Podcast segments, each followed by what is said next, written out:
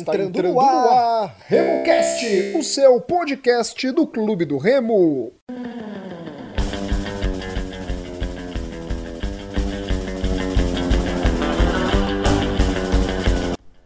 Salve, salve galera que se liga aqui no RemoCast. Esse é o podcast da equipe do Clube do Remo. Sou Rodolfo Nascimento e no programa de hoje a gente vai ter como entrevistado o Renan Bezerra, ele que é o homem forte do marketing da equipe do Clube do Remo. Para me auxiliar no programa, Gilberto Figueiredo e também o Murilo Jatene. Nos sigam nas nossas redes sociais, remocast33, gmail.com é o nosso e-mail e nas nossas redes sociais, Twitter, Instagram e Facebook, RemoCast33. Estamos nos principais agregadores de podcasts, Google Podcasts, Apple Podcasts, você coloca assinar no Anchor, no SoundCloud, no Castbox, no Spotify e também no Deezer é curtir. Renan Bezerra é o nosso entrevistado de hoje e a gente vai fazer a nossa primeira indagação para você, Renan. Primeiramente, tudo bom, meu amigo? Como é que você tá? Fala, galera, tudo bem? Sempre um prazer aqui estar falando com a, com a nossa torcida, falando com vocês aqui. Obrigado pelo espaço. Tá? E desde já parabenizar pelo trabalho, né, pela dedicação de vocês aí em informar a nossa torcida. É, Renan, eu queria que você se apresentasse, não é, então, para a torcida do Clube do Remo, né, que a galera foca muito nos jogadores, comissão técnica e na diretoria de futebol e presidentes. Mas um clube de futebol tem muitas outras pessoas atrás. E eu queria que você se apresentasse. Quem é o Renan Bezerra? O que, que o Renan faz e há quanto tempo ele está na equipe do Clube do Remo, Renan? Bem, então vamos lá. Meu nome é Renan Bezerra, como já, vocês já falaram aí anteriormente, né? Eu sou cientista político, é, eu trabalho é, nessa área da política, tenho, enfim, é, sou consultor político, atualmente faço doutorado, estou no finalzinho, né? Nos últimos seis meses do doutorado é, na PUC de Minas, né? Como já já terminei a fase de disciplinas e estou só com a tese, já voltei a morar em Belém. Atualmente sou conselheiro do Clube do Remo, também sou diretor de marketing, né? sou sócio do clube ali desde 2012, 2013, mais ou menos. Né? E como eu venho dessa área do, é, da ciência política, como eu sempre atuei muito é, em campanhas políticas, e eu também sou especialista né, pela UFMG em marketing político, e enfim, eu acabei é, vindo parar no, no marketing esportivo, né, enfim, pela, pela paixão, pelo amor pelo Clube do Remo, né? Eu sempre fui um cara que sempre li muito, então eu só fiz abrir ali um, uma abazinha na, nos meus estudos e todo dia, né, a gente fuça alguma coisa, busca produtos novos e tal, para, enfim, ajudar de alguma forma o nosso clube. Muito bem, Renan. É, Murilo, tudo bom, meu amigo? Tudo bem, Rodolfo? Bom dia, boa tarde, meu, boa noite, meus amigos ouvintes. É, Renan, obrigado pela oportunidade de trocar essa ideia aqui com a gente. Primeiramente, parabéns pelo trabalho, né? Porque a gente sabe que o, o marketing do Remo tem evoluído e, e, é exatamente sobre isso que eu gostaria de saber um pouquinho mais. Quando você chegou no Remo, como era que estava a situação? É, o que de início foi necessário implementar? O que, que era mais crítico?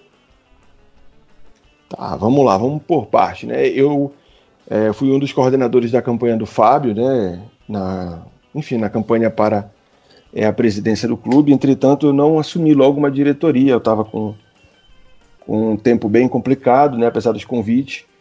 É, e eu, eu, eu, acredito muito que para você se envolver no clube, você precisa tá, ter disponibilidade pelo menos de tempo, né? Para você se dedicar. E na, logo quando começou a gestão eu não tinha, né? Então foi passou mais ou menos uns seis meses, eu, eu, eu creio seis, sete meses de gestão. É, o Fábio me ligou, né? Querendo, enfim, conver, conversamos.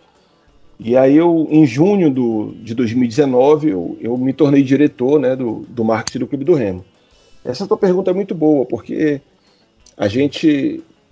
Às, vezes as pessoas é, romantizam um pouco o que, que é fazer marketing, principalmente no Clube da Amazônia.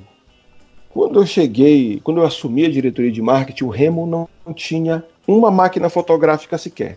É, a gente não tinha nada, a equipe não tinha uma sala, equipe, os computadores que, que, que, os designers faziam as artes é, eram de uso, de uso, pessoal deles, né? alguns não tinham computadores, enfim.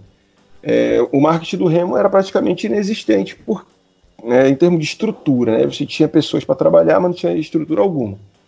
Né? E é importante também te dizer, e, e, muita gente não sabe, o custo disso é muito alto. Uma lente de uma máquina fotográfica razoável, ela custa cerca de 30 mil reais. Então não é, não tem mágica, né? Então o que, que eu fiz quando eu cheguei lá e eu me deparei com esse tipo de situação? Eu disse, pô, pelo menos deve ter um planejamentozinho aqui, alguma coisa interessante para a gente tocar o trabalho, já que eu estou chegando no, no, meio da, é, da partida e tal. Quando eu cheguei lá, não tinha, não tinha nenhuma linha escrita de planejamento, não tinha nada. Então eu chamei a equipe, conversei, né, e, e eu vi que tinha alguns projetos que a gente precisava dar um novo ânimo, né, um novo gás para eles. Por exemplo, o projeto dos copos. Né, os copos já, já vinham sendo vendidos, mas a gente conseguiu expandir esse projeto, dar uma força para eles. E a partir desse projeto nos possibilitou uma série de outros de outras ações. É, esse projeto é um projeto inovador. Apesar de ele não ter sido bem trabalhado logo no início, é, ele ganhou muita força. Ganhou muita força e, e, possibilitou que o clube, através dessa, desse projeto, né, dessa iniciativa, ele fosse conseguindo galgar outros, é, né, fosse conseguindo se desafiar, vamos dizer assim. É importante dizer que esse, esse dinheiro é um dinheiro novo conseguimos montar uma sala, reformar uma sala dentro da sede social, é, com computadores né, que suportam minimamente edição de vídeos, de fotos, é, conseguimos é, câmeras e por aí vai. É coisa que a gente não tinha. É, é óbvio que a nossa estrutura ainda é muito mínima, mas perto, para quem não tinha nada, né, para quem tinha zero, a gente conseguiu dar um salto muito importante.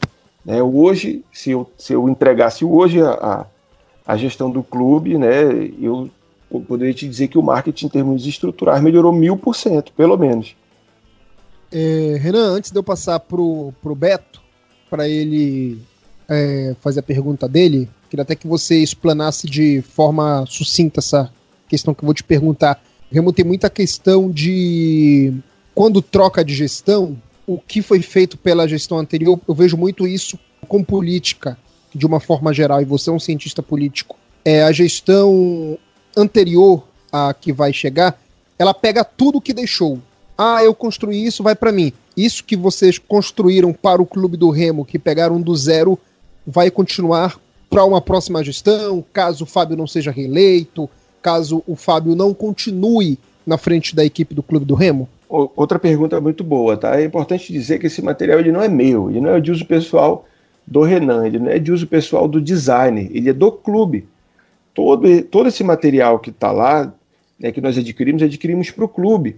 Então, se eu sair, se sair todos os funcionários do marketing, toda aquela estrutura, ela está lá à disposição para quem vier assumir, né, quem quer que seja.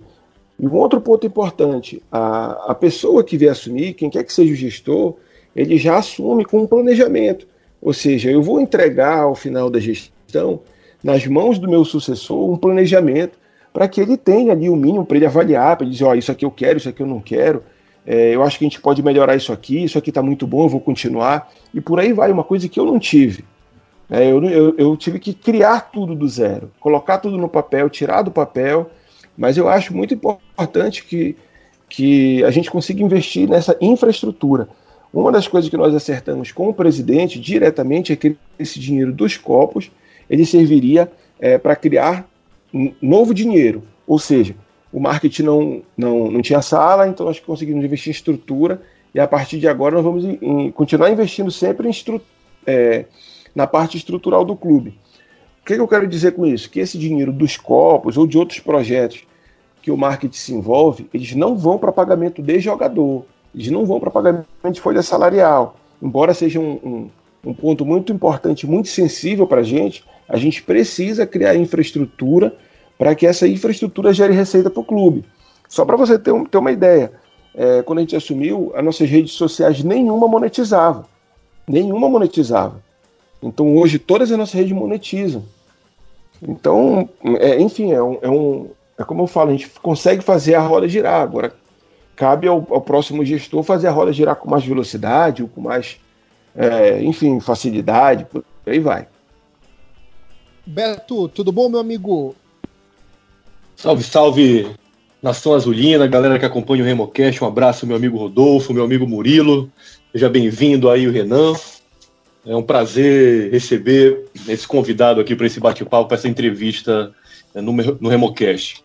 Renan, aí, bom, já que você tocou na, na parte das, das redes sociais, eu tenho, assim, basicamente duas perguntas para fazer para você. Primeiro, eu queria que você falasse um pouco da sua equipe, ou seja, como é que está agora estruturado o departamento de marketing, no que diz respeito às pessoas, né? Quantas pessoas são, é, quem faz o quê, como é que está mais ou menos ali o, o, podemos dizer assim, o organograma agora do departamento que, que vocês, é, dessa forma tão coerente, começaram a, a estruturar.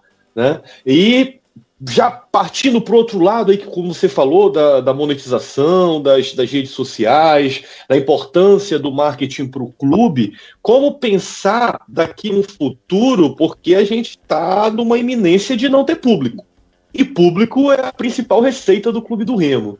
Então eu sei que não existe uma fórmula mágica, mas de que maneira a gente poderia bombar esse marketing para ele começar a auxiliar não somente é, na reestruturação, mas também de fato na, vamos dizer assim, pagar as contas do clube. Tá, vamos, vamos, vamos tentar estruturar aqui uma, uma resposta bacana.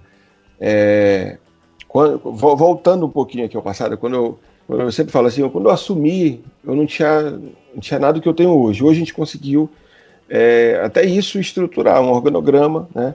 É óbvio que nesse momento agora que a gente está em pandemia, que a gente está numa, numa crise danada, é, a gente teve que enxugar a folha e hoje é, a gente está com o mínimo do mínimo, não só no marketing, mas no clube como um todo. Né? A gente teve que é, suspender alguns, alguns contratos de colaboradores nossos, é, mas enfim. Hoje eu te digo assim, sem nenhuma mod falsa modéstia, que hoje, em termos esportivos, não existe nenhum marketing melhor do que o do Clube do Remo na Amazônia. Isso eu te falo com muita tranquilidade, né? Hoje nós temos uma gerente executiva ali, que é a, que é a Joyce Okamoto, né? Que é, quem é o meu braço direito e esquerdo. É, sem ela, aquela diretoria não anda, ela é, é, é vamos dizer assim, um funcionário, funcionária padrão do nosso, do nosso departamento, ela é quem toca o dia a dia, ela é quem toca a demanda, ela me ajuda muito na parte estratégica, é uma pessoa que conhece muito nós temos é, um designer, né, que, que é um, um designer que, para mim, foi um, um, grande achado, que é um moleque que é sensacional, além de ser um cara super bacana, é um cara super talentoso. Você, vocês podem perceber isso é, na nossa própria estética das artes e tal. Então, você olha hoje, a gente, eu, eu sempre digo isso para eles, a gente não deve hoje, em termos de estética, para nenhum clube da Série A do Brasil. É óbvio que a gente ainda tem uma estrutura gigante para chegar lá, na, chegar nessa galera aí. Mas em termos de estética, em termos de conhecimento, a gente dá, faz ferida com os caras aí. Né? Nós temos aí dois social medias também que, que trabalham não só nossas postagens, os textos, é, a, as métricas de rede social, né? as, as parametrizações para a gente saber se determinada postagem está atingindo o objetivo, se não está, é, se a gente pecou em alguma coisa, se a gente acertou, e por aí vai. Nós temos é, os assessores de imprensa também, que trabalham diretamente com, com a imprensa, fazem essa ponte, né, com, com, direto com, com jornalistas e tal. É uma, é uma tarefa também que é bem, bem interessante, porque é, você tem que ter um bom relacionamento né, para conseguir, de alguma forma, mu, é, municiar a imprensa de informações, de informações é, precisas sobre o clube. Uh, deixa eu ver se eu estou me esquecendo de alguém. É, assim, tem os jornalistas que trabalham conosco, que fazem a cobertura, além da assessoria de imprensa, fazem a cobertura das matérias do clube como um todo, né, que, que nos ajuda. Temos a Remo TV, que é um braço da que é um braço do nosso marketing, e a gente tem vídeos é, muito bacanas. Que está trabalhando o Nelson. Não entendi. Que é onde está o Nelson Torres. Isso, Nelson estava na RMTV com a gente, né? Ah, hoje quem, quem administra, vamos dizer assim, a, a RMTV é o Kevin, né? Kevin Albuquerque. que é o nosso diretor é, da Remo TV, quem dirige, quem faz a, quem propõe a maioria dos conteúdos, né, que, enfim, que dirige também essa, essa parte de vídeos. E eu gostaria de citar um fato, inclusive. Nós crescemos, nós, nós tínhamos mais ou menos 9 mil, uh, 9 mil inscritos no nosso canal quando nós assumimos. Hoje nós temos mais de 30. Né? Então eu acho que a gente conseguiu dar um salto aí bem interessante né? na, na Remo TV, demos um, um salto qualitativo isso é muito importante. E fora isso, nós temos a turma que nos ajuda, é, que trabalha na, na, parte administrativa, que são auxiliares administrativos e, e, que fazem a parte mais burocrática do serviço, é, vamos dizer assim. Então, hoje é uma equipe, de certa forma, grande, né? É, e que a gente procura é, ouvir cada um e criar produtos novos dentro dessa própria estrutura e sabendo, principalmente, é, porque não é só você criar um conteúdo, muito mais do que criar um conteúdo é você ter pernas, ter condições de levar esse produto adiante, né? É, eu, tinha, eu tenho vários, vários planos na minha cabeça, eu não tenho, a gente não tem estrutura ainda para fazer é, o que a gente tem na cabeça, né? Esse é o primeiro ponto, né? Que do, do pessoal que, né, que você tinha perguntado. Uhum. É... Então você tem mais ou menos ali umas 10 pessoas diretamente trabalhando com você, tocando o marketing do Clube do Remo. Isso, mais ou menos. Essa é isso, é mais ou menos pessoas, uma equipe. É, é isso, tá. diretamente sim. E a outra, e a outra pergunta, é a questão do, do, longo prazo, né? Se tem assim uma, uma ideia de como esse marketing agora, depois de estabilizado, poderia dar um salto e aí começar a, a conseguir angariar recursos não somente para o próprio marketing, mas também. É, e não falando especialmente de futebol, né? Falando do clube em si, de que forma o marketing poderia auxiliar para angariar recursos para o clube do Remo em geral. Tá, vamos lá. É, mais uma vez a gente volta, é, volta um, um pouquinho no tempo, né? Quando a gente, quando a, quando a gente soube desse negócio de pandemia, que, enfim, como eu, eu trabalho muito essas questões internacionais aí, na minha profissão, quando chegou ali por dezembro, eu chamei ali a Joyce, que é nossa, diretor, nossa gerente executiva, falei, Joyce, tá com. tá perigando esse negócio dessa, desse vírus chegar por aqui. Aí ela não acreditou muito, a gente ficou naquela. Eu falei, olha, eu acho que a gente tem que ficar atento nisso aí, porque já começaram a divulgar isso, esses jornais aqui, enfim, estão noticiando isso aqui, isso aqui pode chegar no Brasil, de alguma forma pode, pode espirrar na gente. Aí por que, por que a gente conversou sobre isso?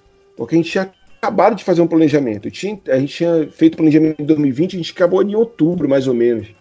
E aí a gente já estava prevendo que a gente teria que fazer uma adequação nesse planejamento. E quando chegou ali no início de fevereiro, mais ou menos, a gente viu que o negócio ia apertar e que já estava sendo suspenso o futebol por outros países e por aí vai. Então a gente fez uma adequação emergencial nesse planejamento de 2020 né? Criamos alguns produtos, porque a gente sabia já que. E aí, quando o futebol parou, que a gente teve aquele jogo de portões fechados, e a gente disse, pô, agora vai parar. Agora a gente vai ter que pô, se jogar nesse negócio aí. Então nós começamos uma, lançamos uma campanha né, que se chama Mais Querido, com duas vertentes básicas. A primeira delas era conscientizar o nosso, é, o nosso torcedor, mostrar a importância da higienização, de lavar as mãos, isso, aquilo, né?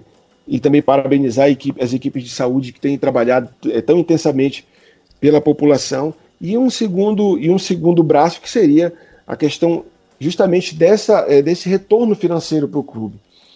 Né? Então o que que só para você ter uma ideia, nesse período aí que, não, que ainda não chegou a 60 dias, nós arrecadamos mais de 120 mil reais com a venda desses produtos.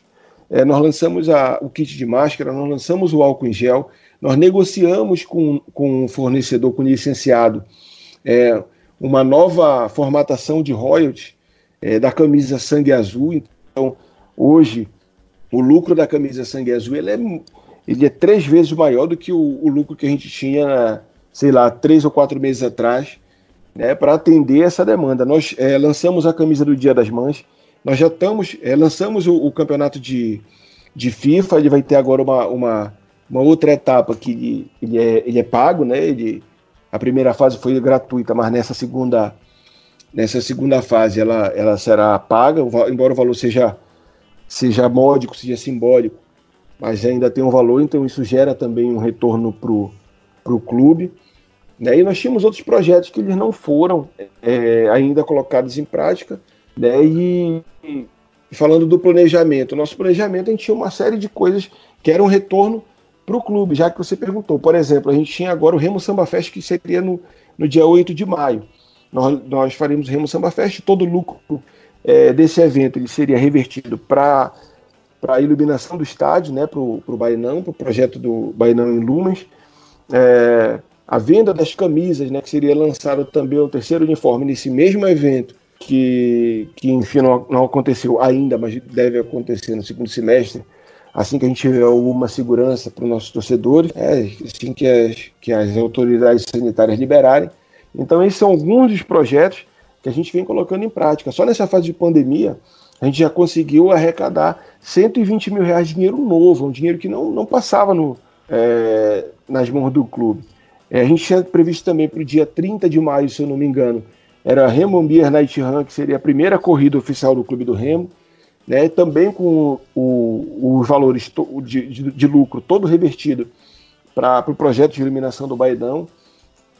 Enfim, é uma infinidade de, de, de, projetos que a gente tem e que a gente ainda não conseguiu, né, alguns devido a essa pandemia, é, colocar em prática nesse, nesse momento. Mas é, sempre segue nesse. E esses 120 mil, esse 120 mil, Renan, ele está ajudando, por exemplo, no salário dos funcionários?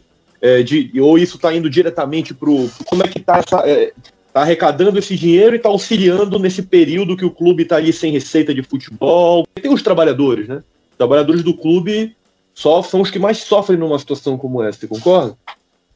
Exatamente. Ele é justamente. É, a finalidade dele é pagamento de folha, manutenção do clube. Às vezes a torcida não consegue enxergar o tamanho da engrenagem que é o Clube do Remo. Né? A gente tem uma sede náutica, a gente tem um estádio e a gente tem uma sede social. Na nossa sede social você tem um ginásio, tem piscina, você tem conta de água, você tem conta de luz, você tem internet, você tem o material de expediente. No Bainão você tem os alojamentos, você tem é, a, própria, a própria manutenção de arquibancadas, enfim. A, o, o, o gramado hoje passa por uma revitalização. Na nossa sede náutica a mesma coisa. Então, para a gente conseguir manter essa estrutura, é muito caro. A gente conseguiu fazer uma negociação com alguns atletas, né? Outros a gente conseguiu liberar. E esse, esse dinheiro ele está sendo, assim, para a gente uma fonte, pô, assim que a gente todo dia agradece a Deus para a gente não, não deixar os salários atrasarem, né? Então, a gente, quando a gente pensa assim no clube, a gente não imagina o sufoco que é, né? Para você conseguir dinheiro e, e tendo que enfrentar esse tipo de adversidade. Ninguém contava seis meses atrás que a gente estaria nessa situação. Eu tinha um planejamento montadinho ali, eu tinha uma é, ideia de mais ou menos da receita que eu iria ter, e de repente eu vi tudo isso escorrer pelas minhas mãos. É, eu disse, pô, eu não vou mais ter a terceira, a terceira camisa, eu não vou mais ter agora o, o Remo Samba Festa, eu não vou mais ter a corrida. Aí parece que o projeto do, dos refletores ele fica um pouco mais, mais distante, mas ele não, não saiu do nosso planejamento, né? Então a gente consegue de uma, de uma certa forma, apagar esse incêndio e consegue ainda ter um gás para pensar já no segundo semestre, ver como é que vai ficar. Óbvio que a gente ainda depende muito, né, aguarda muito as autoridades para dizer o que, que pode, o que, que não pode. E acima de tudo, é uma coisa que eu sempre falo: a nossa única razão de existir é a torcida.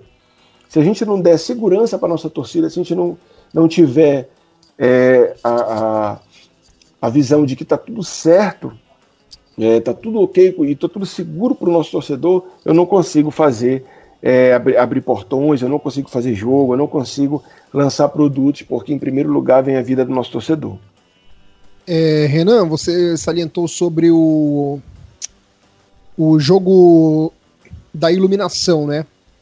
É, hoje, os ingressos que a gente tem, o papel, tanto bancário quanto para ingresso, eles são vagabundos, não é? Sai a tinta fácil e não tem uma data.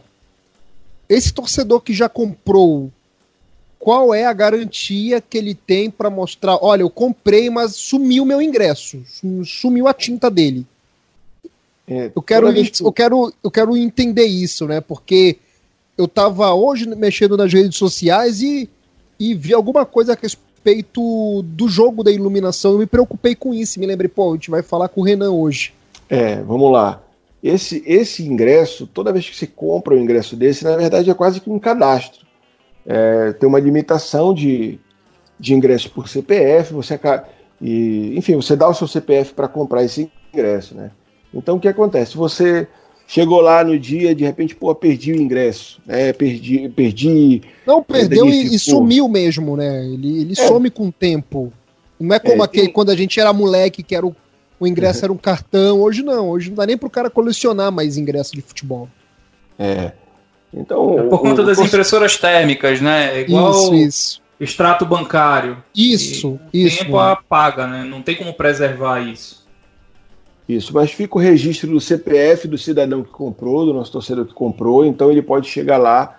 É óbvio que gera um transtorno, né? Não é, não é tão fácil, porque essas coisas. É, a gente não está falando de, de entregar um, um voucher ou ingresso para, sei lá, 20 pessoas, a gente está falando de 15 mil pessoas.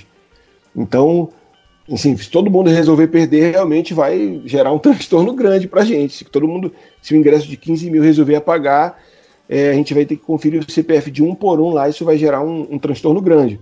Mas esses casos é, específicos, quando apaga o ingresso, por exemplo, você pode levar o ingresso na secretaria, nos, nos postos de venda, que fica lá o seu, o seu registro. Óbvio que o, o ingresso também tem alguns itens de segurança, né? Vão, vão verificar se o ingresso ele é, ele é procedente, que ele, é, ele não é falso. E vai ficar importante, lá o seu. Importante. O seu vai ficar, enfim, conferindo que o ingresso é, é verdadeiro. Aí você vai dar o seu CPF, o seu, é, os seus dados, né, RG, nome da mãe, bababá, não sei o quê. E aí a gente queima esse ingresso antigo, ou seja, quem pegar é, é, o ingresso, enfim, se, se for replicado, vamos dizer assim, é, a pessoa que comprou não vai conseguir entrar e você ganha um ingresso novo. Entendi, Renan. Pode perguntar, Murilo. Renan, você tocou aí num, num ponto que eu até queria chegar, que é dos planos de sócio torcedor. Eu queria saber como é que está o Nação Azul. Ele é um departamento à parte, é o marketing. Ele está caminhando lado a lado com o marketing. Como que está essa separação? E outra coisa, queria até deixar de sugestão. Vende essa terceira camisa, é, faz pré-venda, porque eu sou um que estou ansioso para comprar, porque eu não acredito que. O Murilo vai comprar o mais oito, assim. É, grenar, cabanagem e clube do Remo não tem como dar errado. Então, é, faz a pré-venda dessa camisa aí, que eu sei que vai gerar um, um recurso importante para o clube, que vai ser de grande valia para esse momento. E eu queria que tu me explicasse. E, por favor, é que tá deixa a opção assim. quem mora fora do Pará, né? Porque todo ah, mundo que mora fora fica. É, o Beto até me, me lembrou de uma outra questão também. O Riemann recentemente lançou uma loja online para venda das máscaras, para venda do, do álcool gel. É, ele está atendendo só a região metropolitana de Belém ou está atendendo também outros centros, outras capitais? Como é que tá? Porque a gente sabe que a torcida do Remo é muito grande. Eu e o Rodolfo, por exemplo, estamos aqui em São Paulo e tem uma embaixada do Remo aqui, a Remo Sampa, tem a Remo Curitiba também. Então, tem torcedores do Remo em várias capitais. O, o, o Beto está no Rio de Janeiro. Então, como que tá isso aí? Tá, vamos lá. Camisa 3, falando aqui da, da terceira uniforme. Ela é uma camisa que homenageia, tá? Os 185 anos da Revolução Cabana, né? Quando nós é, concebemos essa camisa lá atrás, a ideia é, é, que essa camisa ela fosse lançada, por isso que ela, ela foi programada para ser lançada em maio é, na verdade, ela não é só o lançamento de uma camisa, é um lançamento de uma campanha que vai, vai, eu te falo isso porque eu estou afirmando, que vai embalar o acesso do Clube do Remo nessa Série C. Então essa camisa ela chega, é, a gente vai jogar com essa camisa. Se Deus quiser, nós vamos subir também, é, ainda nesse ano, se Deus quiser. Então a gente programou essa, essa, esse lançamento para acontecer agora em maio. E por que a cabanagem? Porque o Clube do Remo é, ele tem o mesmo espírito da Revolução Cabana, é um espírito guerreiro, é aquele que se recusa a perder, é aquele que não se entrega à derrota, como foi o Perissá, como eram tantos e tantos nossos atletas né, que passaram pelo Clube do Remo, como foram os campeões pela natação, pelo vôlei, por aí vai. Então, essa camisa ela chega, ela vai chegar no momento agora é, que a gente vai ter que fazer algumas readequações. Eu tenho conversado quase que diariamente com a turma da capa, né, que, que quem está fazendo, é, a, a, confeccionando as, as blusas. É, o que ocorreu para a gente não fazer esse lançamento agora, não manter esse lançamento para esse mês de maio, além de, da, da, pandemia, é a questão das fábricas. Né? As fábricas tiveram, uhum. por força de por força maior, que reduziu o seu número de funcionários. Então eles estão com capacidade mesmo de nos atender nesse momento. Eu queria ter lançado essa blusa é, agora. Né? A gente está programando é, o lançamento para julho ou agosto, se eu não me engano, tenho que olhar aqui, mas deve chegar em agosto, né, essa, essa blusa. A gente tinha uma outra camisa que vai que deve ser lançada agora, que é de 115 anos, é uma camisa top, pro, é, que pega essa, essa, tem essa pegada mais retrô, né, que comemora os 115 anos do Clube do Remo. Essa sim seria lançada em agosto. Então a gente está vendo. É da capa também ou. Né, essa camisa de 115 anos é, é com a capa ou é produto licenciado? Não, com a capa também, com a capa também. A gente está tocando um projeto bem São, legal, bem então interessante. Então esse ano, esse ano vão ser quatro uniformes, então. Exatamente. Seriam quatro Entendi. uniformes é, a gente acredita que a gente tem hoje potencial né, em termos de mercado consumidor para absorver essa, essa oferta né, que a gente vai, vai proporcionar ao nosso torcedor. Posso Aí te dar uma sugestão? Deve. É, não é porque o, o Paysandu fez que o Remo não pode fazer. Essas camisas, por exemplo, do da cabanagem e do. Meu Deus, dos 115 anos. Fiz uma conta rápida aqui, Renan. É, coloca. Fala pro torcedor pagar. A camisa deve sair 219. O torcedor paga 300 reais, 350 é, ou 400. O Remo parcela e ele joga com o nome do torcedor quando acabar o jogo, o torcedor, o jogador utiliza ela, o jogador utiliza ela e quando acabar o jogo, o torcedor ganha a camisa. Interessantíssima essa tua, essa tua, tua é, ideia, essa tua proposta aí. Vamos, vamos estudar com bastante carinho. É, já já conta, tá no nosso. Eu fiz a só conta não faz aqui, uma Renan. proposta de contrato para tirar o nosso âncora, tá, Renan? Por favor, senão a gente vai ficar desfalcado eu fiz a conta aqui, Renan. Se 100 pessoas comprar por 400 reais, já dá mais 40 mil. Já é um dinheiro que paga. Já é um, que paga um, um, salário dos funcionários, entendeu? É um dinheiro importante. Que já ajuda pra caramba o Remo. Certo, vamos, vamos aqui por parte. Primeiro, a gente precisa entender algum, alguns pontos aqui. Que o primeiro deles é que o dinheiro tá, do uniforme ele não vai 100% para o clube, tá? É, para a gente deixar bem claro para o torcedor, para ele imaginar que a gente vendeu não, 100 camisas. Não, sim, Renan, mas o que, o que eu digo assim é, é conversar, chegar com o parceiro, com a capa, ó, me dá X camisas e tudo mais, o Remo precisa. A gente conversa, né? Tenta conversar. É, nós, nós temos conversado muito com a capa no sentido de tentar fazer uma, uma casadinha muito interessante para o torcedor, né? A gente tem conversado, inclusive, com o fabricante, para que o fabricante, é, é, enfim, consiga chegar num preço razoável para a gente, para que ele chegue no consumidor um preço interessante também. Nosso torcedor ele poder comprar, de fato, um produto premium, um produto oficial do clube, mas por um preço acessível. Não adianta só a gente ficar é, romantizando isso e aquilo e não, não ter uma entrega adequada para o torcedor. É, eu sempre me preocupo muito é, com essa questão. Eu acho que o preço é, ele fala muito, principalmente para a gente que vem de uma região pobre, tinha um clube de massa, né? E esse é um dos desafios da, dessa essa entrega para o torcedor com qualidade, com preço. Ela é um desafio ainda para a gente. Então eu tenho ainda essa preocupação.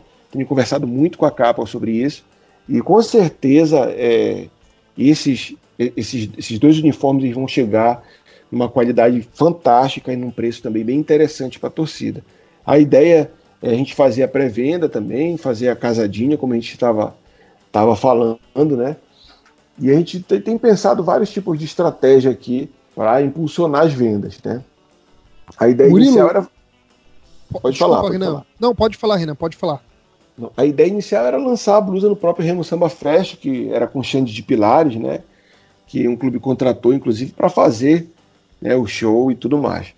Né? Pensando nessa, nessa estrutura toda que vocês falaram, de quem mora fora, de... nós lançamos recentemente a loja virtual para atender né, com, esses, com esses poucos produtos que nós temos hoje. Está em fase, vamos dizer assim, experimental, né?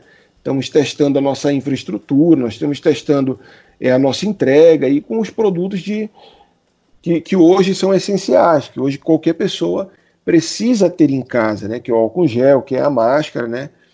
Então a gente fez um, um esquema de delivery, tem funcionado é, muito, muito bem, né? Hoje ele está tá funcionando 100%. A gente teve, tem, teve alguns atropelos, alguns gargalos no início das vendas, né? mas que hoje já foram solucionados. A ideia é que a gente possa fazer essa entrega né, de uma gama muito grande de produtos através da nossa loja virtual. É, então, o, o caboclo que está em São Paulo, que está na China, que está não sei onde, ele quer um produto oficial, ele entra com dois cliques, ele compra né, com segurança, ele compra com, é, com tranquilidade no nosso próprio site e recebe no conforto da casa dele. Então nós temos, é, temos trabalhado muito em cima dessa loja virtual e desse atendimento. É, hoje, hoje a gente ainda tem alguns gargalos em termos de, de fornecedor, de tecnologia, e por isso a gente foi fazendo é, essa loja no, nesse formato experimental para quando chegar no lançamento do uniforme ela já está 100%. Pode, Murilo, você fez uma pergunta sobre o sócio torcedor, não foi? Uma que até cortei para falar sobre dar essa dica aí do, dos nomes pro pro, pro Renan. Como é, como é que tá o sócio torcedor? Se o marketing é que está fazendo a gestão dele? Se é paralelo? Se o marketing apenas presta consultoria? Como que tá é, tanto em estrutura e estratégia, o nosso Nação Azul. Que hoje, por exemplo, as, as redes sociais do Nação Azul estão paralisadas. É, tudo feito através da comunicação do próprio site do Remo. Então, como que está sendo elaborado aí essas estratégias, a, a própria estrutura do, do Nação Azul? Tá, vamos lá. É... O Nação Azul tem um gestor próprio, né, que é o Rodrigo Salim, que é um diretor do Nação Azul é um, é um grande parceiro e eu, eu tenho conversado muito com ele. É, logo, enfim, quando eu entrei na gestão, esse era um dos gargalos, uma, uma das coisas que eu, que eu sempre, enfim, tentei quis resolver, mas a gente ainda não conseguiu chegar num nível interessante, num, num, enfim, como a gente quer deixar redondinho o Nação Azul. O Nação Azul hoje, hoje né, ele passa é, por uma reformulação total. Né? A gente estava reformulando ele, os planos, estamos reformulando a gestão do programa, alguns é, até colaboradores que a gente tem lá e por aí vai. Então ele vai ser praticamente relançado nessa volta né, do futebol agora. A gente tem trabalhado muito em cima do, do Nação. Né? E o que, que aconteceu com as redes do Nação? As redes do Nação elas estavam servindo para o clube, e isso eu não falo de agora, eu falo de historicamente como um portfólio de alguns parceiros. Então você entrava nas redes lá, é, assim, dava até vergonha, porque só tinha propaganda de terceiros, é, que embora sejam nossos parceiros, sejam importantes para a gente, eles não estavam é, adequados ao produto fim, né, ao, ao consumidor final, que é o nosso torcedor, que é o nosso sócio torcedor. Então o que, que nós fizemos? As redes do Nação Azul, elas vão se transformar nas redes dos esportes olímpicos do, do clube, né? A gente paralisou as redes, as redes do Nação. Então essas redes elas vão, vão ser alimentadas agora é, pela nossa equipe de marketing, mas com os conteúdos dos esportes olímpicos, do basquete, do vôlei, é, do futsal, da natação, por aí vai, dos esportes é, tradicionais, vamos dizer assim. E a rede do clube como um todo, ela vai ser usada mais especificamente para o nosso produto maior, que é o futebol, e junto a ele o Nação Azul. Então a gente, a gente entende que a gente vai conseguir comunicar muito melhor com os dois públicos. A gente vai ter ali um, uma rede que é mais voltada para o futebol e dentro dela o Nação Azul, a gente consegue inclusive dialogar melhor né, com o torcedor, com o sócio-torcedor através dessa rede. E uma outra, que é para quem está nas escolinhas, para quem quer entender um pouco mais de como funciona esse mundo das quadras, o mundo das piscinas aí do, e dos rios, né? Então, a gente está fazendo uma, é uma reformulação total. Como, é, como eu te falo, às vezes é, é, a gente tem que trocar o pneu do carro com o carro andando, né? E, enfim, foi o que foi o que nós imaginamos para as redes sociais do clube nesse momento. Então, voltando especificamente ao programa de sócio torcedor, é, tá vindo, deve estar tá chegando agora, no máximo, em um mês, é um novo parceiro, né, com, com uma rede muito forte, um clube de vantagens muito interessante para o clube, é, muitas parcerias nacionais, né, enfim, a gente está tá movendo os mundos e fundos para que a gente consiga dar um retorno em termos de gestão para o nosso sócio torcedor, para que realmente ele se sinta parte do clube. Legal, é... Renan. É, faz sentido isso que você me fala. Eu, particularmente, os meninos sabem aqui, é, sou um crítico do atual, é, do atual formato do Nação Azul, tá? E, então eu fico até fe bem feliz de saber que isso está sendo estudado e que ele vai ser reformulado. Porque, na minha modesta opinião, hoje, o Nação Azul, apesar de ter uma rede grande de, de parcerias, e a torcida, e eu te falo por, por, por conversas com torcedores, com amigos, eles não sabem que o Remo tem uma gama tão grande de parceiros no Nação Azul. Desde salão de beleza até motel, eu sei que tem cadastro é, e convênio com, com Nação Azul. Só que, infelizmente, pro torcedor tá assimilado sócio torcedor ingresso. E até em cima disso eu te pergunto, é, hoje, levando em consideração que o Remo tem um calendário para jogar diferente dos anos anteriores, até 2015, por exemplo, era um inferno porque a gente não sabia até que mês ia jogar. E hoje a situação é bem mais favorável nesse ponto. A possibilidade do Remo fazer um pouquinho diferente do futebol nacional e começar a vender os ingressos é, para a temporada, por exemplo? Mas ingresso como você fala? A gente vender tipo o primeiro jogo, jogo de estreia. Carnê, igual como é na Premier League. Carnê, carnê de ingresso, como é feito na Europa. O Flamengo chegou a fazer isso ano passado, está experimentando fazer essa modalidade. Porque aí você passa a ter uma arrecadação maior no começo de temporada e isso te dá base para estruturar. Pelo menos eu imagino que seja assim. Posso contribuir com essa pergunta rapidinho? Pode. É, é assim, é porque até o Renan, eu vi uma, uma, entrevista sua, eu acho que foi no início do ano, é, que você deu pro, pro colega lá do, do Roma News, e até comentou essa parte do, do sócio torcedor, falando que, que, deixando a entender um pouco, que a questão do sócio torcedor ela estaria limitada à capacidade do estádio. Daí entra um pouco nisso com o que o Murilo falou e talvez até pensar naqueles outros tipos de modalidade, como faz é, o Palmeiras, que chegou a ter 100 mil sócios torcedores, hoje em dia deve estar com uns 60 mil. O Internacional, que está com acima de 100 mil torcedores, sócios torcedores há muito tempo, que é uma quantidade de torcedores muito maior do que, do que a capacidade do estádio. Então, ou seja, ou fazer a questão do, do carnê e, ou também fazer aquela estrutura de, de assiduidade. Ou seja, aquele sócio torcedor que vai sempre no estádio, naquela modalidade, ele tem a preferência é, para conseguir o ingresso para aquele jogo. Por outro lado, existem sócios torcedores que não vão ao estádio. A gente que mora fora, é o meu avô que é idoso lá em Belém, que é remista, doente desde a década de 40, mas ele não vai no estádio. Mas com certeza, se chega alguma coisa para ele, para ele poder contribuir, ele poderia virar um sócio torcedor contribuindo para o clube, não indo para o estádio, mas tendo o desconto na cervejinha que ele toma no final de semana. Enfim, é de que forma está tá sendo pensado. Oi, me ouvem? Sim, sim, sim. É, sim, cortou, sim. cortou, aqui o, o áudio. Cortou Mas vamos o Gilberto lá. final. É. Vamos lá. Hoje o Nação Azul tem 36 parceiros, é, que são esses da, da rede de desconto, tá? Então, o que que. Uma das coisas que eu converso muito com o Salinho, eu falo é, Salim, não adianta eu dar um desconto para o meu torcedor de 5%. 5% ele vale se ele for comprar um carro. 5% de um carro é muito. Agora, 5% de um picolé não é por nenhuma. Né? Ele não é nada 5% de um picolé. Então o que, que a gente tem conversado muito? Que a gente vai pegar esses 36 parceiros, eles vão ser absorvidos na, na nova, é, é, no novo clube de vantagens, ou seja, os 36 que estão lá aceitando né, a nova de desconto, retorno para o sócio torcedor, e serão, serão é, absorvidos nesse clube de vantagem. É importante a gente dizer que esse clube de vantagem que está vindo, ele tem lojas nacionais. Por exemplo, vocês que moram fora, vocês vão poder comprar um exemplo aqui, numa loja dessa tipo Ricardo Eletro, Magazine Luiza, com o sócio torcedor do Remo e ter o desconto nessas lojas.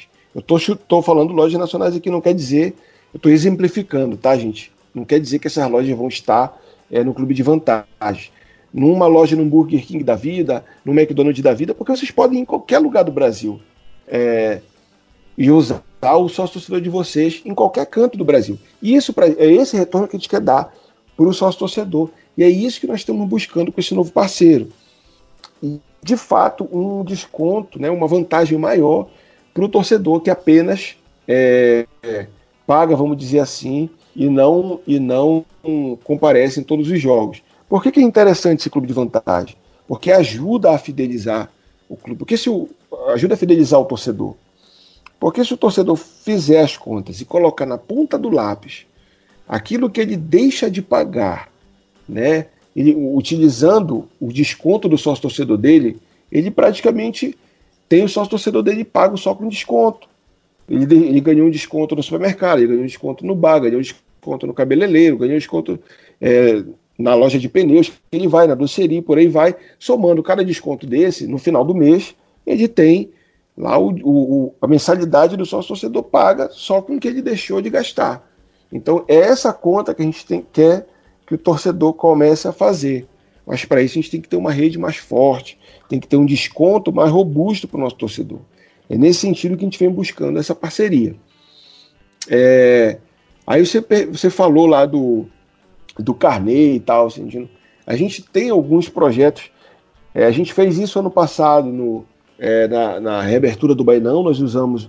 É como se o torcedor estivesse antecipando e acreditando na nossa credibilidade para a gente ir lá e reabrir o Bainão. Então nós fizemos isso lá no, na reabertura do Bainão. Estamos fazendo é, essa modalidade é, para o Bainão em Lumen, né, para o jogo das luzes. Só que a gente, toda, a gente já, já, já tem esse conhecimento prático de que quando o jogo não está marcado, é, fica muito difícil a venda. Porque o cara que mora fora de Belém, por exemplo, vocês quatro, vocês, não, vocês podem comprar o ingresso, mas vocês não vão ter como marcar uma passagem, não vão ter como comprar uma passagem.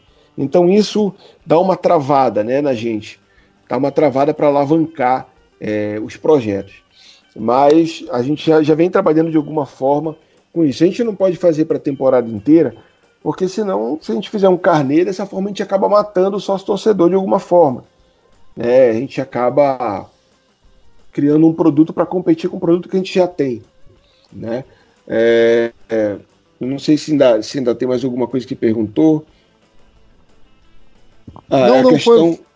foi. Tem, tem, tem mais alguma tem, tem uma questão que eu, que eu, que eu anotei que eu queria, eu queria tocar. Por exemplo, você falou ah, novas modalidades do, do sócio torcedor, por exemplo, o Palmeiras, o Internacional, que tem 100 mil sócios, é, a, gente, a gente foi, vamos dizer assim, meio que desaconselhado é, pelos parceiros que trabalham com, com a gestão de sócio torcedor, com algumas pessoas que a gente conhece, de, enfim, que trabalham né, em outros clubes, porque o nosso clube, geralmente esses clubes que têm esse boom de, de sócio torcedor, eles têm algumas peculiaridades.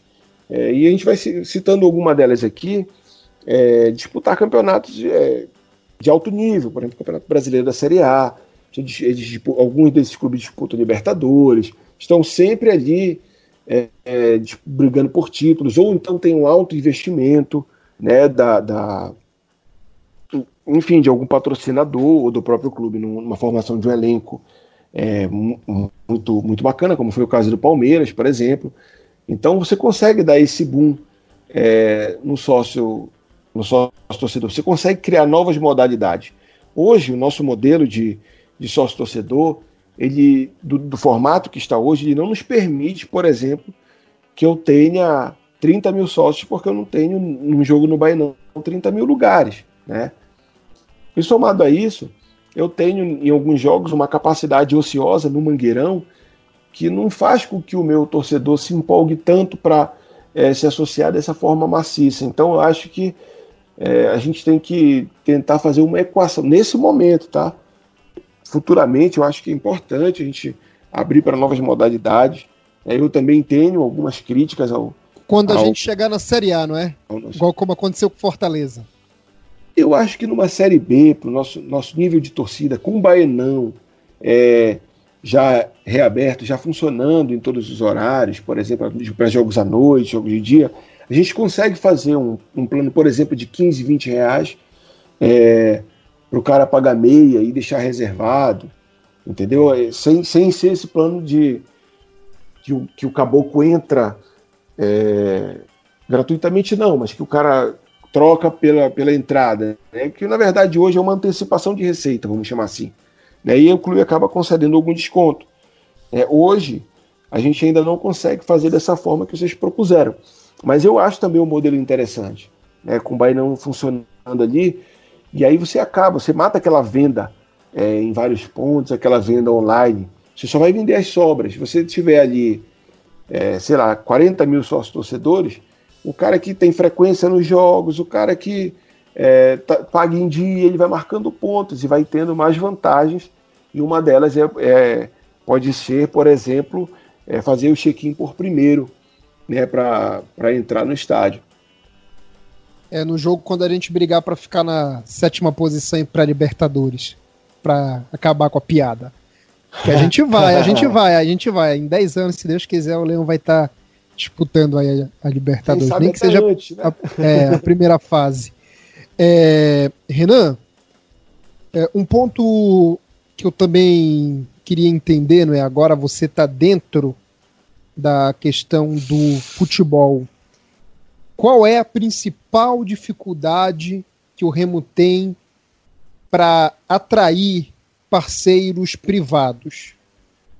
Porque eu estou fazendo essa, é, esse levantamento, essa pergunta para você. É, ontem o Remo recebeu, né? O podcast está sendo gravado agora, 22 horas do dia 19 de 5. Ontem, dia 18 do 5, o Remo recebeu um milhão, né? Do governo do, do estado. E eu trato que o governo do estado, desde 2009, ele é um pai pro Remo e pro Paysandu. É um pai e uma mãe. É um, é um patrocínio muito acima do que os outros, com exceção de Minas, Rio Grande do Sul, São Paulo e Rio de Janeiro, o Remo e o Paysandu eles recebem no primeiro semestre de patrocínio o mesmo que um Bahia, um Vitória, um Esporte, um Santa, um Fortaleza, um Ceará. É, qual é a dificuldade? É a economia do nosso estado?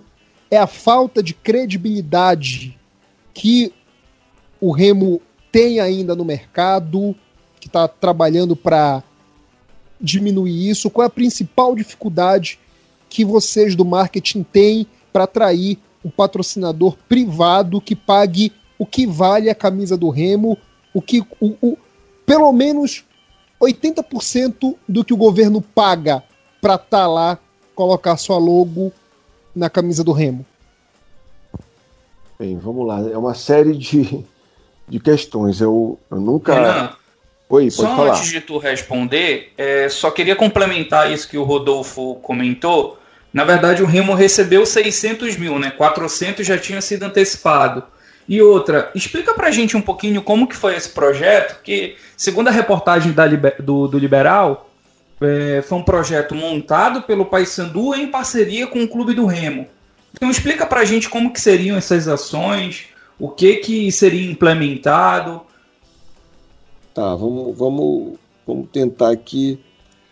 É, enfim, vamos tentar aqui estruturar nossa, nosso diálogo aqui. É, primeiro, respondendo aqui, eu não, eu não acho que o valor é pago pelo Estado ele esteja, vamos dizer assim, é, ele não esteja alto, né? Eu não, não considero um valor alto, né?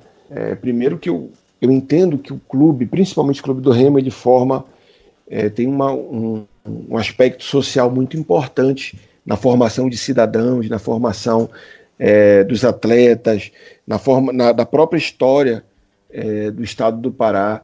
O Remo hoje é a segunda marca mais forte do estado, né, se, na, nas pesquisas que a gente coloca.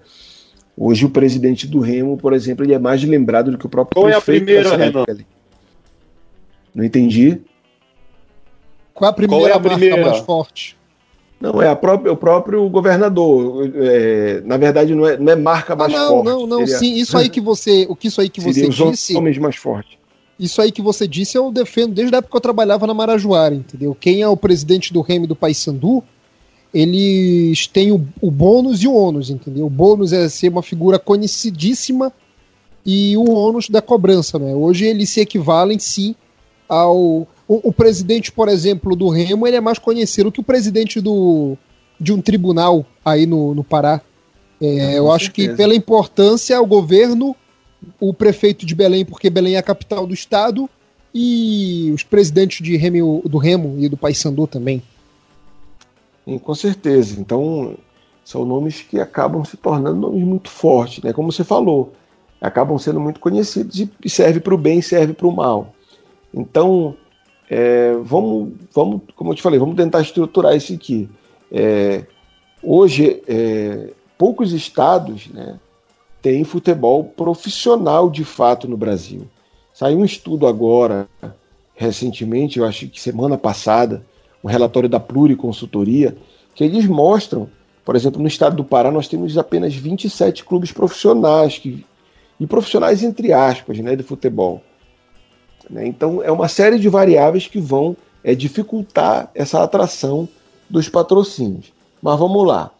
É, ainda falando do, da questão é, do governo, vamos dizer assim, está nos ajudando como uma mãe. Na verdade, o que aconteceu foi que o governo é, entendeu esse momento de pandemia né, e entendeu que o clube é parte é, e é motor também do, da, da economia nesse estado e adiantou um, uma cota de patrocínio. Né? Então ele entendeu, disse, pô, a gente está de portas fechadas ali, a gente está de portões fechados, então a gente tem que, de alguma forma, é, buscar, buscar solucionar a, a enfim, a, a, situação dos clubes, né? E aí o que, que aconteceu? Remo e Paysandu marcaram uma reunião com o Bampará, então quando soltaram na imprensa, soltaram de uma maneira equivocada. Essa essa essa alternativa ela foi construída a seis mãos. Remo e Paysandu levaram ao presidente do Bampará uma proposta, né? Que essa, e essa reunião, inclusive, foi de pronto, de pronto atendida pelo presidente do Bampará, e o presidente do Bampará foi quem praticamente colocou várias é, das, das alternativas ali aceitar, é, ajustadas por Remy Paysandu. Então foi uma foi um projeto ali criado a seis mãos, vamos dizer assim, onde grande parte dessa dessa dessas ações foi proposta pelo próprio governo na figura do presidente do Bampará, é porque entendeu o momento, entendeu e, e viu que é, de fato tem uma questão social, tem a questão da visibilidade do banco, está dentro da estratégia do banco, dentro da estratégia do governo de divulgação e por aí vai. Né? Então, é, depois que o negócio tá legal e tá, tá tudo bonitinho, então aí todo mundo quer ser o pai da criança. Mas se não desse certo, lá a ideia ia ser do Remo, com certeza, né?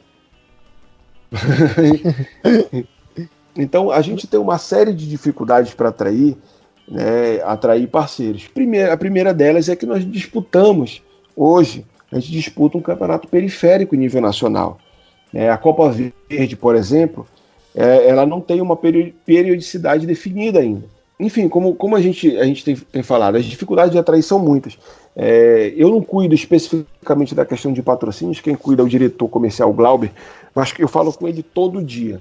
Né? A gente troca muita ideia e, e, conversa muito. E como eu te falei, um dos principais é, impeditivos para que a gente consiga atrair empresas grandes, empresas muito fortes para cá, é o, são os campeonatos periféricos que a gente disputa. São poucas as empresas que têm é, interesse de, por exemplo, estampar sua marca num campeonato paraense, é, numa Copa Verde, num campeonato brasileiro de uma Série C. né? Então isso dificulta muito a gente. É, somado a essa questão, o nosso estado ele é um estado é, predominantemente exportador. As grandes empresas, as empresas muito consolidadas é, e que de alguma forma se gostariam de se mostrar para o Brasil, no Campeonato Brasileiro, por exemplo, elas são exportadoras, então elas vendem para o mercado internacional. Por exemplo, a gente tem a castanha, tem a pimenta do reino, tem uma série de, de mercados que não interessa para eles estamparem a marca hoje no, no na, na, camisa do Remo, por exemplo, porque o mercado deles não é esse. É, a gente tem outros, outros varejistas que são grandes também, mas que já estão consolidados e não tem esse interesse, a não ser que mude a estratégia, o foco deles é, de crescimento. É, então, a gente vive num estado predominantemente pobre também, onde as empresas passam por muita dificuldade e nem sempre a empresa dispõe desse capital né, para fazer esse aporte no, no futebol. Então, as empresas, se a gente for ver que estão com a gente hoje, são empresas que já têm um histórico, de alguma forma, é, de, de patrocinar o esporte, de estar ligada ao esporte, de, ou de, do público dessa empresa ser também vinculado ao nosso público de alguma forma, o público consumidor deles é ligado ao nosso, né? ou então a gente tem empresas novas que chegam com essa nova mentalidade de, de aportar algum valor, né? investir algum valor dentro do esporte. Muito bem. E Beto, quer é, mais uma pergunta já para a gente já estar tá na reta final aqui com, com o Renan? Ah, tinha uma pergunta que o, que o Murilo tinha sugerido, né? Eu, eu não sei se entraria no momento agora, porque a gente, a gente talvez seria até como uma curiosidade, né? É, é, pro, pro Renan. Renan, diz aí pra gente, de tudo que tu passaste no marketing do Clube do Remo até agora, não tem tanto tempo assim, né? Você falou que chegou em junho de 2019, mas existiu algum produto ou algo que vocês lançaram que achavam que ia ser um grande sucesso e acabou sendo um fracasso, não foi do jeito que esperava, e por outro lado houve outra iniciativa que vocês não davam tanta moral assim, vai, não, isso aí vai rolar, mas acabou que foi um sucesso inesperado e acabou ajudando vocês? Houve alguma, só por curiosidade mesmo, para nossa nossos seguidores aprenderem mais um pouco? Vamos lá. É, então, eu ainda não vivi essa, essa, essa face do, do fracasso, vamos dizer assim, de, de a gente pegar uma, uma porrada, investir um, uma quantidade de recursos, quer seja humano, material, é, financeiro, em algum produto e, e, não dá certo. Ainda não, ainda não tive essa, essa, é, esse desprazer, vamos dizer assim, e espero não, não ter no, no Clube do Remo também, né? É, os produtos que a gente faz do clube é sempre entendendo a alimentação do clube, é sempre entendendo onde a gente pode chegar, é, de que forma a gente pode ajudar, é sempre com muita cautela, porque o dinheiro não é nosso, sabe? Então eu, eu sempre falo muito isso para minha equipe: olha, uma coisa é a gente tratar do nosso dinheiro, eu posso até rasgar o dinheiro se eu quiser. Outra coisa é o do clube, porque tem o dinheiro do torcedor, do associado. Então tenho muito cuidado com isso, a minha equipe entende muito bem isso, essa maneira de, de trabalhar, essa preocupação. Então, graças a Deus, a gente ainda não viveu essa fase, essa face ruim, é, vamos dizer assim, de ter um produto rejeitado. E essa a gente já foi beneficiado assim de várias formas, por exemplo, de projetos que a gente não dava, é, não que a gente não desse tanta importância, mas que a gente não, não acreditava tanto. É, tinha, algum, tinha algumas coisas que, que, logo quando eu entrei, eu conversava com, com, com a minha equipe e dizia, cara, a gente precisa dar um retorno para o nosso sócio. Né? Para o nosso sócio. Nosso sócio tem que, tem que saber por que, que ele é sócio daqui, tem que sentir parte do Remo. E aí nós criamos o Festival Gastronômico já.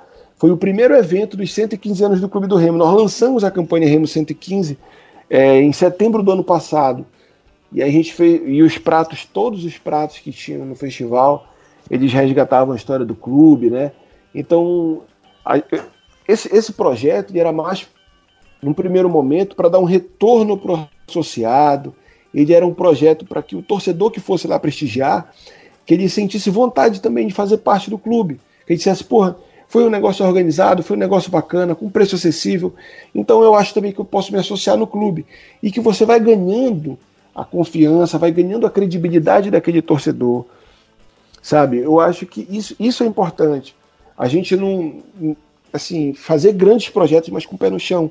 Então, o, o Festival Gastronômico foi um exemplo disso, né, de um projeto que a gente não, não tinha tanta expectativa assim, mas que acabou se tornando uma, uma, um evento muito legal, um produto muito legal e que a gente colocou na agenda oficial esse ano também estava tava programado para setembro, agora com essa questão toda aí de pandemia, a gente vai ter que ver se vai ser mantido em setembro, se vamos jogar para outra data, né? Enfim, aí já não depende mais da gente. Teve o Natal Solidário que nós fizemos lá no clube, é, particularmente foi o evento que mais me emocionou, é, porque eu tive um contato muito grande com crianças muito carentes e a gente pôde proporcionar essas crianças um, um dia de alegria com dentro do clube, né? Então elas foram para lá, se sentiram parte da, daquilo ali, viram, né? Os gestores dessas dessas ONGs, dessas instituições puderam puderam ver de, de uma certa forma o clube com outro olhar, né? Com um olhar mais carinhoso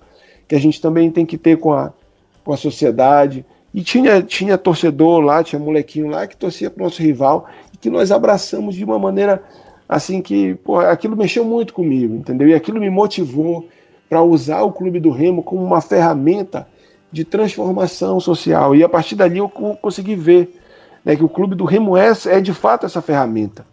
Ele é sim né, o clube mais importante da Amazônia e é um clube que cada vez mais tem que ocupar o seu papel de protagonista dentro é, é, da Amazônia, dentro do Estado e tem que assim galgar cada vez mais um, um, um cenário mais organizado, né, com centro de treinamento, com, com uma questão de, da fisioterapia, o departamento médico. Olha, o, o, Clube do Remo nunca teve um departamento médico na sua história. Nunca teve. Quando eu falo departamento médico, eu quero dizer de estrutura ali, de uma academia, com recovery, com, com, com banheiras. E, pô, hoje, hoje a gente tem isso dentro do Bainão sei lá, há um ano atrás isso era um, um, um, sonho impossível de se realizar. Hoje a gente mostrou que a gente pode, né? que a gente pode reabrir o estádio, que a gente pode iluminar o estádio, que o nosso sócio torcedor pode ser respeitado. Ainda não está como a gente quer? Não, não está. Ainda tem muito caminho, muito grande. Mas a gente, a gente procura fazer as coisas assim com, com uma responsabilidade, com, com zelo na coisa que não é nossa. Que o patrimônio não é nosso, ele é do, do associado, ele é do torcedor. É, e, e, enfim, diante disso tudo, uma relação bem respeitosa com os mais antigos, né, com a turma que construiu o Clube do Remo em outro momento, no passado, com a, com a galera que, que construiu, que constrói agora, com o torcedor. Né, eu acho que a gente tem que ser bem transparente, dialogar bacana, olhando nos olhos das pessoas e não prometer mundos e fundos, sabe? Eu acho que é por aí que a gente vai, vai conseguindo resgatar nossa credibilidade. Beleza, então. Renan, obrigado, tá bom, amigo? Meu querido, estou às ordens. Sempre é um prazer falar sobre o Clube do Remo, sempre é uma alegria.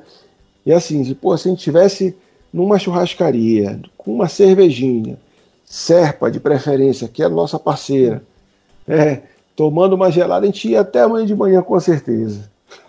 Tranquilamente. Quando a gente for em Belém, é, a gente bate um papo melhor. Com certeza, meu querido, agradeço o espaço de vocês. Parabéns pelo trabalho, por a gente ter esse, esse diálogo é, direto com o nosso torcedor, né? Para a gente é sempre muito bacana. Beleza. Murilo, valeu, amigo. Obrigado, Rodolfo. Obrigado, Renan. Obrigado, meu amigo Beto.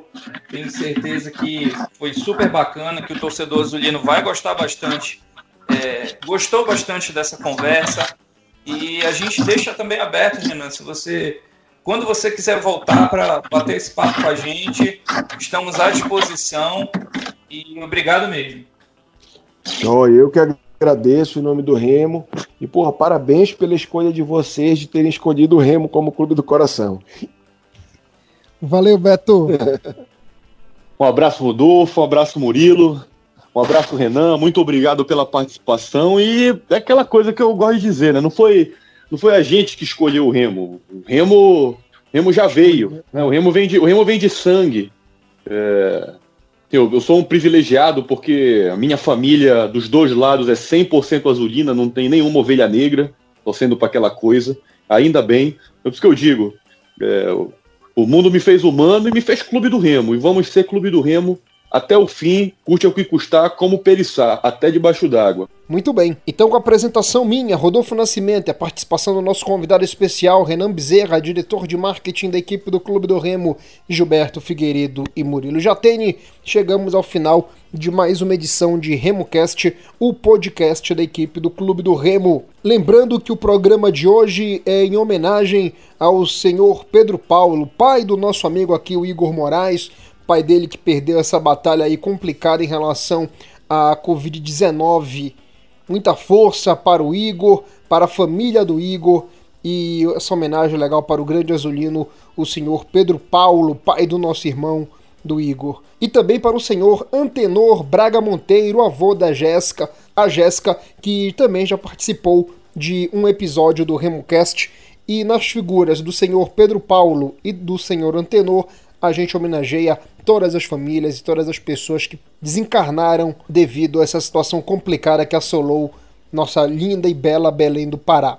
Uma homenagem a todo mundo, independente da sua opção clubística. A gente volta em breve com mais uma edição de RemoCast, o podcast da equipe do Clube do Remo.